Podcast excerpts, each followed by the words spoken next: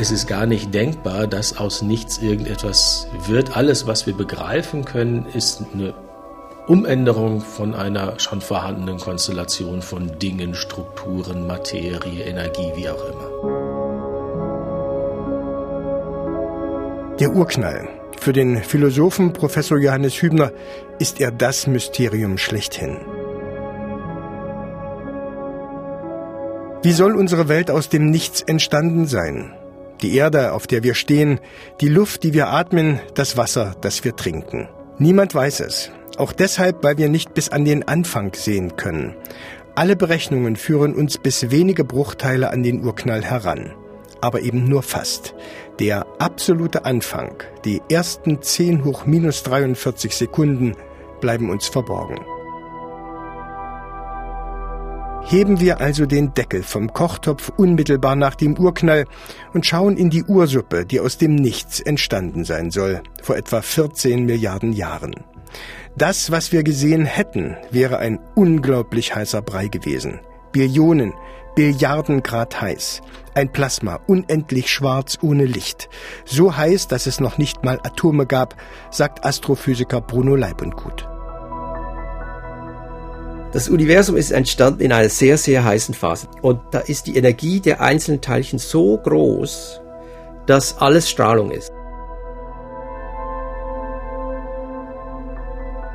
Nach dem Urknall folgt der Zaubertrick Nummer zwei. Aus einem Universum, das so klein ist wie ein Atom, wird quasi im selben Augenblick ein Universum von unvorstellbarer Größe, fast so groß wie unser heutiges Universum. Nur durch diese, die sogenannte inflationäre Phase, ist unsere heutige Welt zu erklären.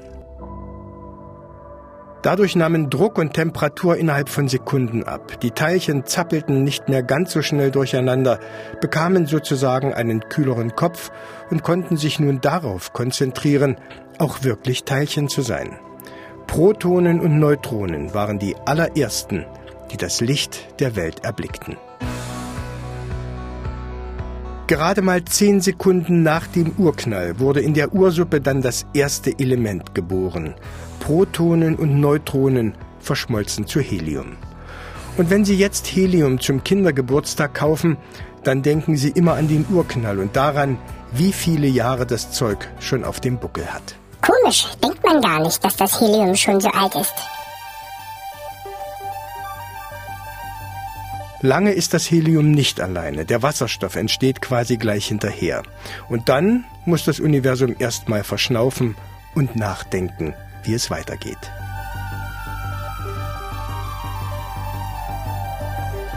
Die Elementenentstehung stoppt.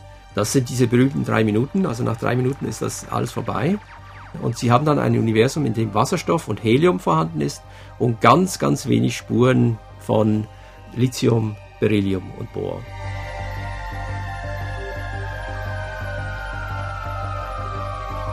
Das Rezeptbuch des Universums besteht also vor allem aus zwei Zutaten. Wasserstoff und Helium. Und davon ist reichlich da. Diese zwei Elemente gibt es im Überfluss. Das ist bis heute so. Der Wasserstoff macht über 70 Prozent aus das Helium macht irgendwo zwischen 27 und 28 Prozent aus und der Rest, die restlichen 2 Prozent sind alle anderen Elemente. So viel Wasserstoff. Da ließe sich doch bestimmt was draus machen, scheint das Universum gedacht zu haben.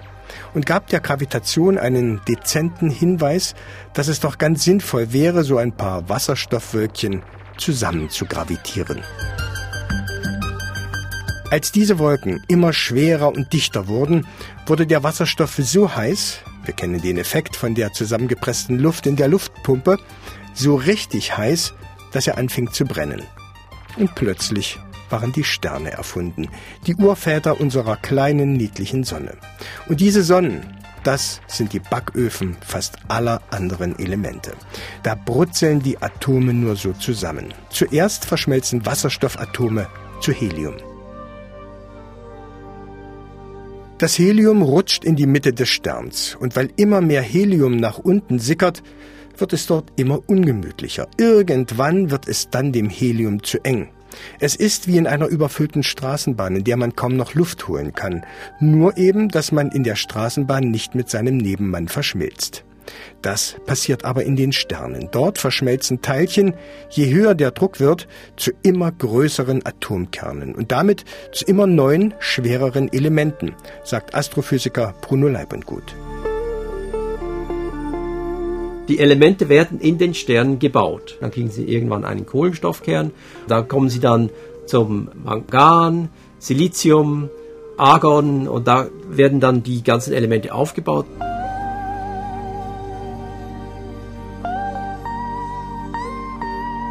Dafür müssen die Sterne aber sehr groß sein. Unsere Sonne ist dafür viel zu klein, hat viel zu wenig Masse. Ihr Druck im Kern schafft es wahrscheinlich nur bis zum Kohlenstoff. Immerhin dem Stoff, aus dem das Leben besteht. Die Sonnen zu Beginn des Universums, etwa 100 Millionen Jahre nach dem Urknall, müssen wahre Monster gewesen sein. Extrem groß, extrem hell und extrem massereich.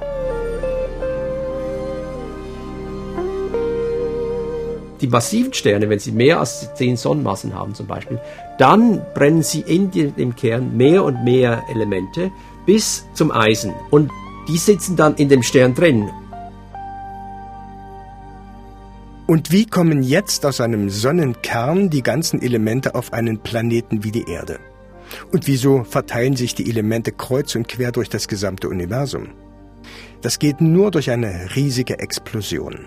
Eine Explosion, die in der Regel am Ende eines Sonnenlebens steht, wenn der Brennstoff ausgeht, der Stern zusammenfällt, um dann in einer Supernova ein gigantisches Tschüss ins All hinaus zu brüllen.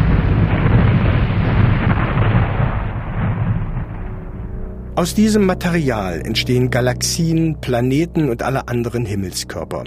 Und wenn Sie demnächst auf Ihr Fahrrad steigen, wissen Sie, woher das Metall kommt, aus dem Ihre Klinge gemacht worden ist, oder das Calcium, das jetzt Ihre Knochen richtig schön festmacht. Wir alle sind aus Sternenstaub. In unseren Augen warmer Glanz. Wir sind noch immer nicht zerbrochen. Wir sind ganz wenn Sie denken, damit sei die Entstehung der Elemente zu Ende, hm, dann täuschen Sie sich. Denn Blei, Wismut, Uran, Plutonium, Gold, Silber, Platin, für die Entstehung dieser schweren Elemente reicht der Druck in den Sonnen nicht aus, seien sie auch noch so groß. Auch hier muss etwas Außergewöhnliches her. Astrophysiker denken, dass auch hier die Supernova-Explosionen ein Teil der Lösung sein könnten, erklärt Bruno Leib und Gut. Wenn Sie aber eine Supernova-Explosion haben, dann haben Sie Dichten und Temperaturen, wo es eben Teil dieser höheren Elemente auch entstehen. Es braucht also für einen Goldring eine Explosion, die innerhalb von wenigen Wochen so viel Energie freisetzt, wie unsere Sonne in vielen Millionen Jahren erzeugt. Eine Supernova strahlt für kurze Zeit so viel Licht ab, wie alle Sterne einer Galaxie zusammen. Aber es gibt auch eine neue Theorie, woher das Material für den Hochzeitsring her sein könnte. Das Ereignis ist ähnlich spektakulär und gewaltig wie eine Supernova. Es ist die Verschmelzung, die Kollision zweier Masseriesen zweier Neutronensterne. Diese Verschmelzung von Neutronensternen, davon haben wir im Moment einen einzigen beobachtet. Und da vermuten wir halt eben schon, dass das der Ort ist, an dem diese höheren Elemente entstehen. Und damit wäre das Periodensystem komplett.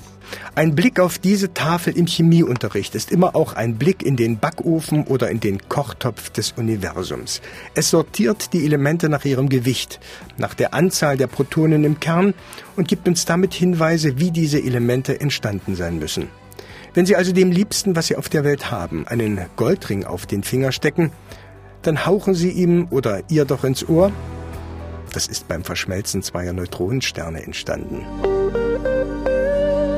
Romantischer geht's ja kaum. Das sehe ich übrigens ganz genauso.